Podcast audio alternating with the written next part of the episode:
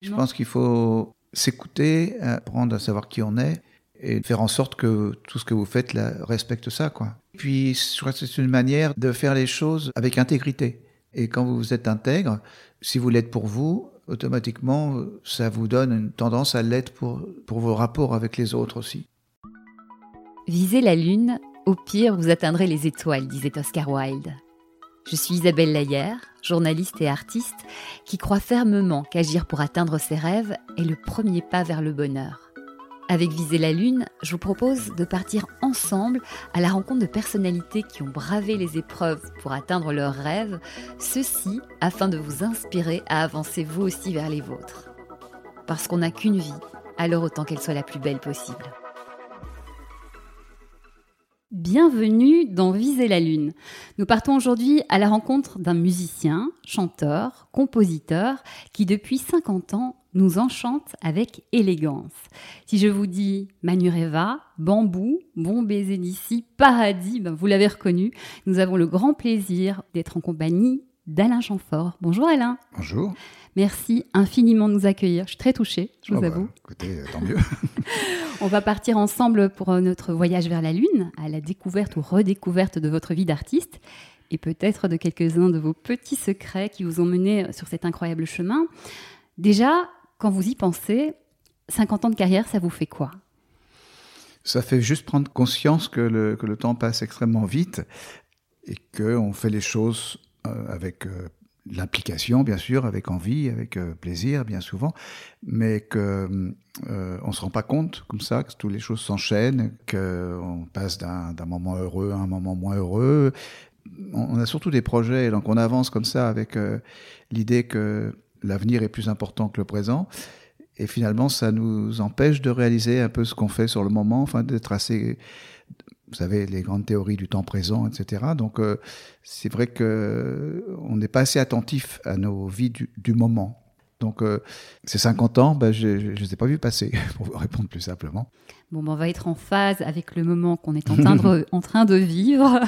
Et je vous propose de partir dans un petit flashback, si vous le voulez bien, puisque c'est tout un parcours qui est vraiment passionnant. Et j'ai envie de vous demander, quel enfant étiez-vous?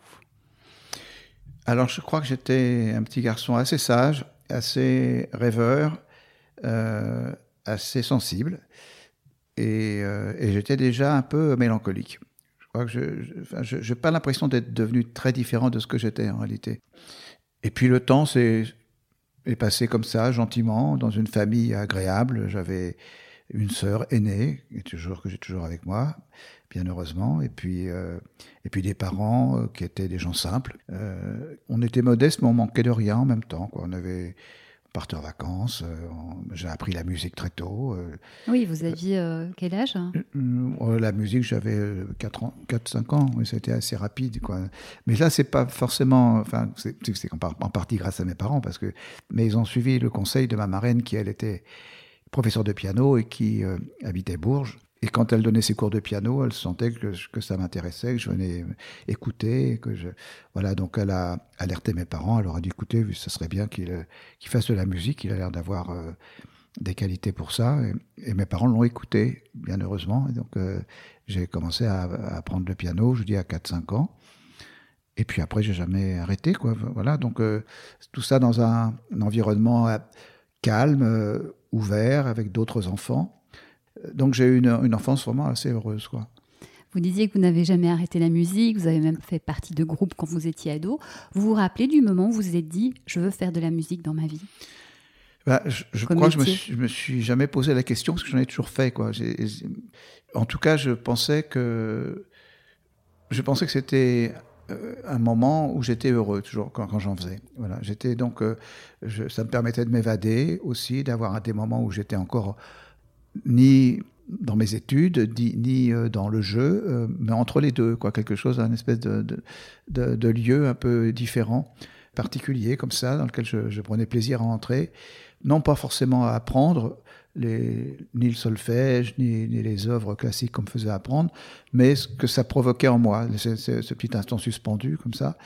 Et donc, euh, j'avais envie que ça se prolonge, quoi. J'avais envie que ça continue. Je savais pas euh, si j'allais en vivre. Enfin, je me posais même pas la question, mais euh, j'avais envie de prolonger euh, cette relation à la musique, quoi. Oui, c'est plus une quête finalement du bonheur que d'un métier particulier.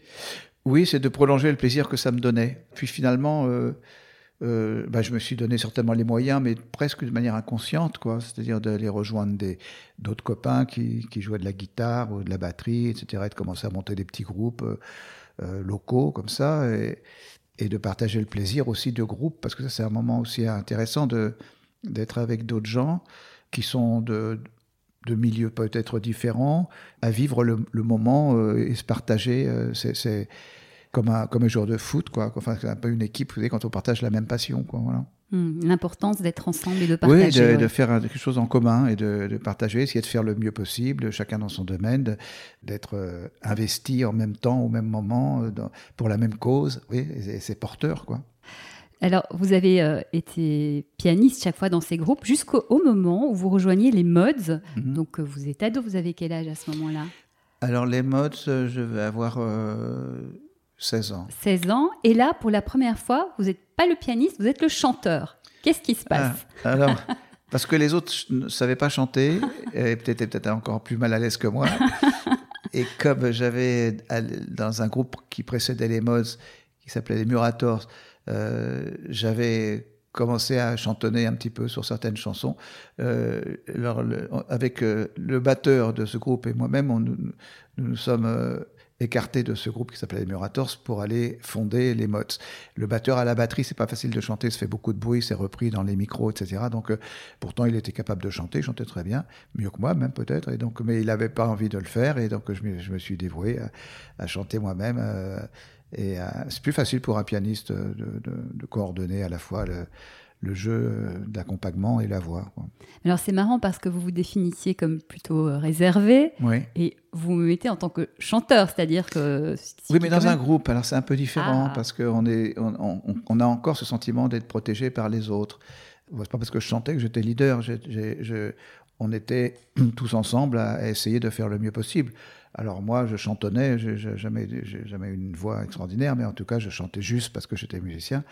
Et puis, euh, et puis parce que personne d'autre voulait le faire, quoi, simplement. c'est bien de se dévouer comme ça. euh, alors, moi, j'ai remarqué un, peu en étudiant votre vie, euh, Alain Chamfort, que vous avez eu des rencontres assez incroyables. Et donc, déjà, à ce moment-là, une première rencontre assez marquante, c'est Jacques Dutronc, mmh. parce qu'il est dans la même maison de disques que vous. Euh, qu'est-ce qui se passe, en fait, avec lui? Ce qui se passe avec lui, c'est que Jacques était euh, directeur, euh, assistant directeur artistique d'un monsieur qui s'appelait Jacques Volson. Et euh, Jacques Volson a eu l'idée de demander à, un de ses amis qui s'appelait Jacques Lanzmann d'écrire des textes de chansons. Volson cherchait un compositeur pour, pour mettre en, musique les textes de Lanzmann. Euh, Dutron l'avait déjà fait à l'époque pour euh, certaines chansons, pour François Hardy, etc. Donc, tout naturellement, il a demandé à Dutron de le faire. Et Dutron a, mis les, textes de Lanzmann en musique. Et après, ils étaient en quête d'un interprète. Ils ont essayé deux, trois euh, chanteurs. Et puis ça ne convenait pas, et donc en désespoir de cause, Volson a dit à, Dutron, bah écoute, t'as qu'à chanter toi, tu le fais aussi bien que peut-être mieux que les autres. Et, Jacques avait une personnalité déjà très affirmée, donc bah, son disque est sorti euh, et il a marché tout de suite parce que ça, il, avait cette espèce de dérision, de, de, de, de euh, cette espèce de comportement comme ça qui n'était pas généralement euh, ceux des chanteurs habituels. Voilà, il était un petit peu différent par son attitude. Donc ça a plu et, il avait besoin de musiciens pour l'accompagner. Nous, les modes, on a a sorti un album, un, non, un 45 tours qui euh, n'a pas marché du tout. Et donc, on était totalement disponible. Et on a commencé à l'accompagner. Puis après, euh, il a gardé certains éléments du groupe. Euh, et, après, il a conservé plus que moi. Et puis, puis on a reconstitué un autre groupe avec des musiciens qui sont venus nous retrouver. Mais, mais c'est vrai qu'à partir de ce moment-là, j'ai accompagné Jacques pendant deux ans. Mmh. Avec lui, vous découvrez vraiment la vie professionnelle d'artiste, les tournées. Comment vous vivez ça? Alors, bah, c'était une vraie, un vrai changement de vie, hein, parce que moi j'habitais à l'époque chez mes parents, et puis d'un seul coup euh, on est parti en tournée, on était en voyage tout le temps, on suivait Jacques euh, qui, qui descendaient dans les 4-5 étoiles les grands restaurants, etc. Donc nous, on, découvrait tout ça avec beaucoup d'appétit. quoi. Et, donc on, dépensait l'intégralité de nos, cachets pour, pour se permettre ce standing de vie. moi, j'avais 17 ans. Et, d'un seul coup, il y a une accélération de, de la vie très, intense, quoi, parce que il a été pris par, bon, il y a eu un énorme succès, donc beaucoup de concerts, beaucoup de milieux différents, d'ailleurs qui, étaient capables d'apprécier ce que faisait Jacques, des milieux très populaires, des milieux aussi plus exigeants. Il, nous emmenait partout. Voilà, il avait envie d'être entouré de ses amis tout le temps, donc euh, il nous travaillait avec lui. Donc, euh, dès l'âge de 17 ans, ce coup-là, je découvrais une chose que, à laquelle je n'avais jamais pensé. Je ne savais même pas que ça existait.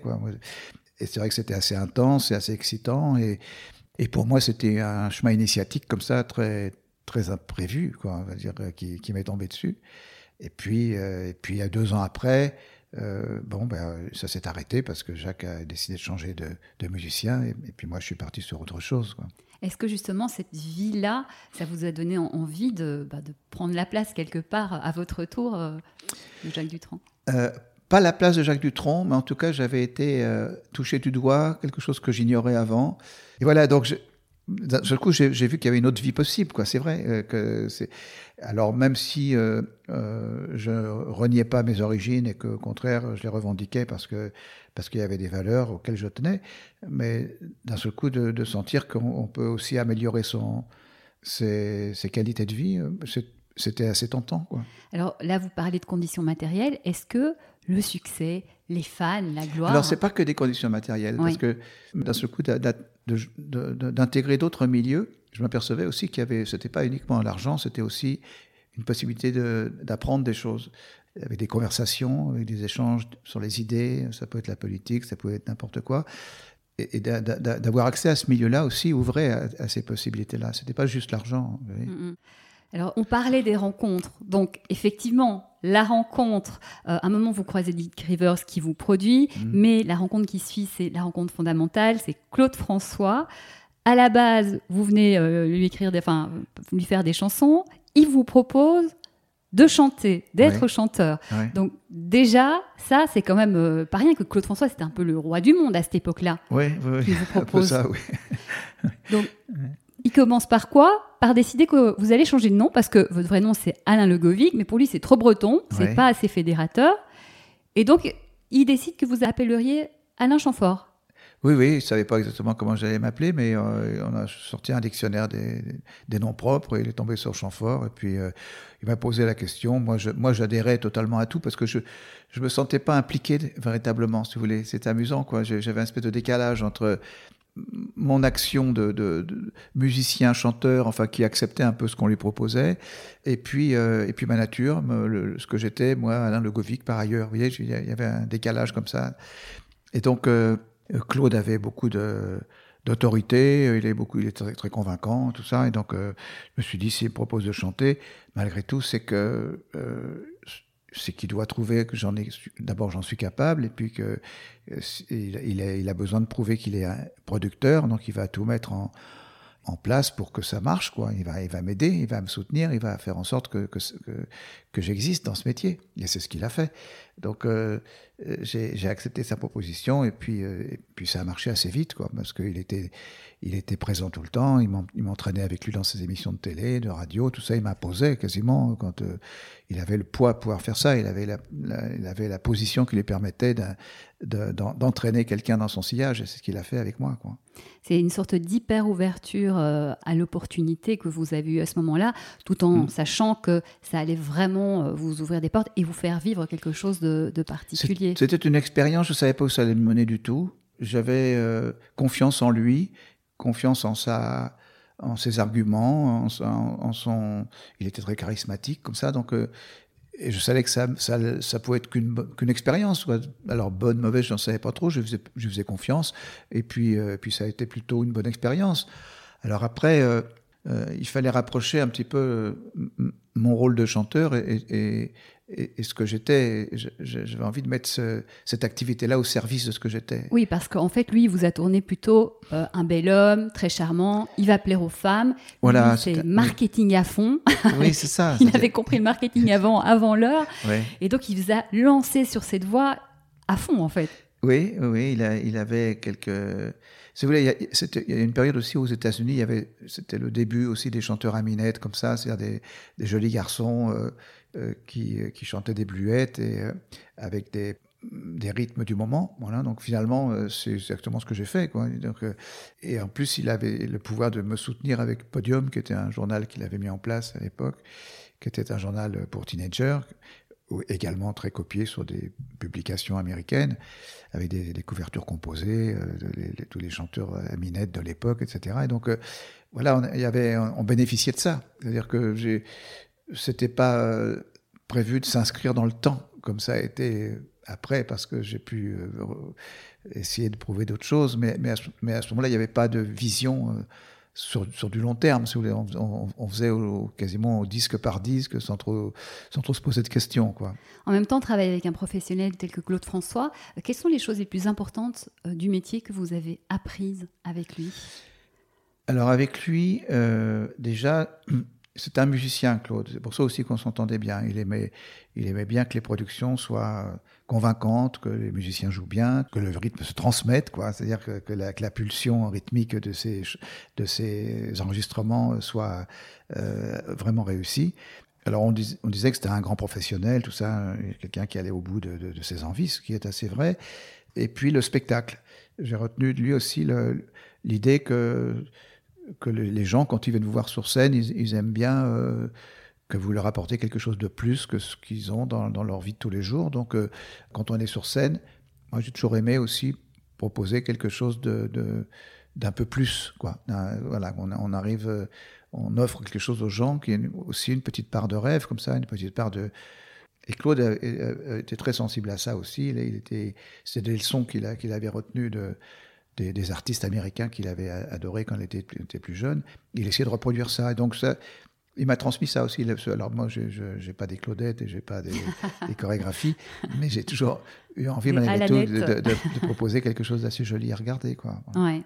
Donc, il vous met dans cette, euh, avec cette étiquette euh, chanteur à minette, vous l'avez dit vous-même, sauf qu'à un moment, ben, vous avez envie d'être vous-même, de faire des chansons qui vous ressemblent, donc vous décidez de le quitter. Il ne le prend pas très bien, j'imagine? Alors, d'abord, je pense que le moment où ça s'est fait, je crois qu'il avait un peu prouvé ce qu'il avait envie de faire avec moi, c'est-à-dire de, réussir à être reconnu comme un producteur dont le label n'était pas essentiellement, reposait pas essentiellement sur lui. Donc ça, c'était reconnu, c'était fait. Et moi, je commençais à être un petit peu, un peu dans ses, dans ses pattes, quoi. Enfin, il avait l'impression quand même d'avoir mis au monde un espèce de petit concurrent, alors que ah. c'était loin d'être le conte, hein, d'être la réalité.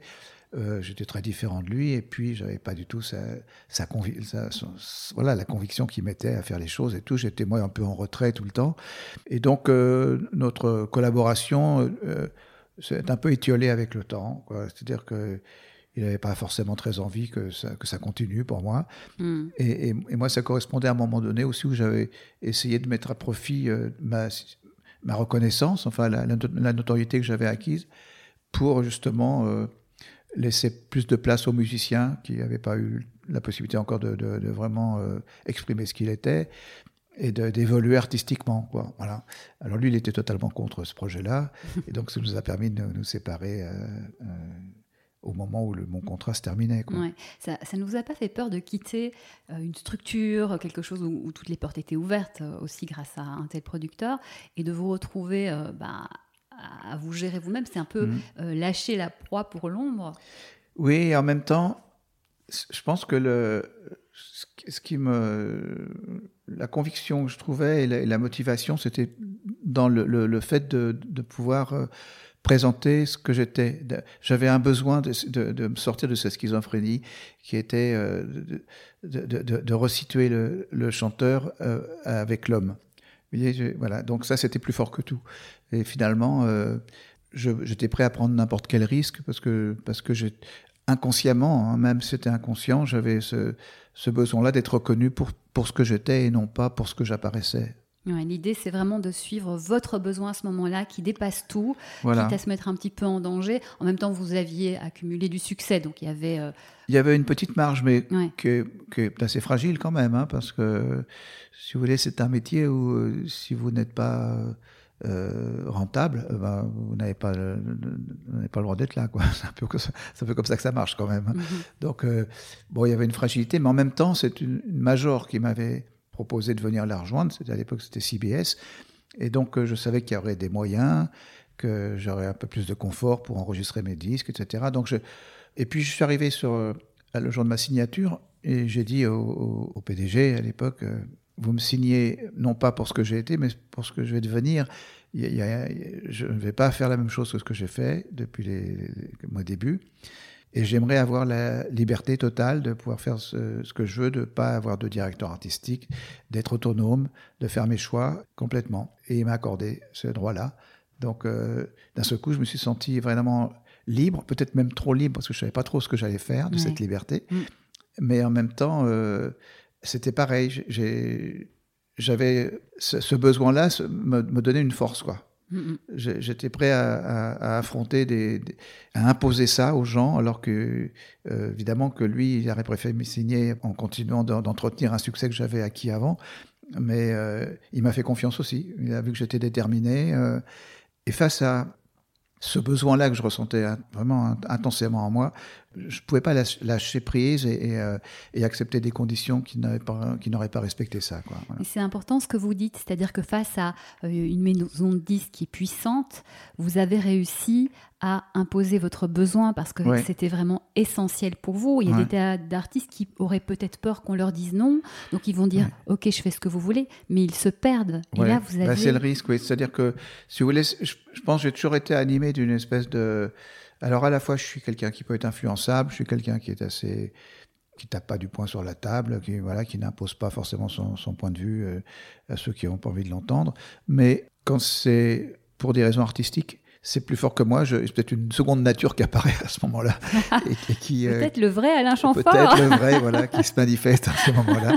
Et euh, j'ai eu des, deux, trois conflits comme ça, euh, dans lesquels je, je, suis rentré vraiment face à des gens qui avaient, qui avaient un pouvoir, qui pouvaient me, voilà, me, faire disparaître peut-être du jour au lendemain, qui, qui, étaient plus puissants que moi, mais devant lesquels j'ai pas cédé. Quoi. Voilà, quand c'est vraiment important pour vous, vous ne lâchez pas. Le reste, bon, ça peut passer. On verra, oui, ouais, exactement. Alors, Là, on, va parler de la rencontre suivante, puisque euh, Serge Gainsbourg va vous écrire des chansons à ce moment-là. Comment vous vous rencontrez avec Serge Gainsbourg? D'abord, on s'était déjà croisés à plusieurs reprises, parce que à l'époque, euh, il accompagnait souvent Jane sur les plateaux. Jane était en, plein succès. Elle avait tourné deux, trois films qui marchaient bien. Il écrivait des chansons pour elle qui marchaient. Bon, lui, il était un peu en retrait de sa carrière. Euh, voilà, il n'était pas très heureux de ça d'ailleurs. Mais bon, sur les plateaux de télé, euh, il prenait un verre ou deux, il, mettait un peu l'ambiance, il faisait rire un peu les uns et les autres. Bon, je l'avais croisé à deux, trois reprises comme ça. Mais on n'était pas euh, ni amis, ni, ni, quoi que ce soit. Enfin, et puis, euh, une année, euh, je suis allé euh, faire des chœurs sur un album de Véronique Sanson à Los Angeles. Et j'ai découvert à ce moment-là, grâce à elle, les studios d'enregistrement aux États-Unis, à Los Angeles normalement, et puis les musiciens, et puis les ingénieurs du son, et puis tout ce, tout ce monde qui, qui tournait autour de la réalisation d'albums. Et ça m'a donné l'envie folle d'aller enregistrer mon album à venir euh, dans ces conditions-là. Ça a été le cas. Je suis parti aux États-Unis, j'ai enregistré mes, mes chansons. Mais alors c'était juste la partie musicale. Je fredonnais dessus les mélodies sans savoir ce que j'allais chanter. Et puis au retour, euh, euh, il y avait d'excellents musiciens qui jouaient. Il y avait un son comme ça très très convaincant. Et donc on s'est dit qu'est-ce qu'on va pouvoir raconter là-dessus maintenant? Et en parlant avec les gens qui étaient dans mon entourage, on s'est dit ce serait chouette que Cécile Gainsbourg pouvait euh, accepter de le faire. Et donc, euh, on, l'a contacté, je lui ai fait écouter euh, les bandes playback, il a trouvé ça très convaincant, et puis il a accepté qu'on collabore ensemble. Et puis après, on a fait presque trois albums euh, en continuité. Quoi, Avec des gros succès, dont euh, un de vos plus gros euh, succès évidemment, Manureva. Alors ce qui est très drôle, c'est qu'à la base, ça s'appelait Adieu California. Il vous apporte un texte que vous n'aimez pas, vous osez dire non à Serge Gainsbourg. A tout de suite pour la seconde partie de l'épisode.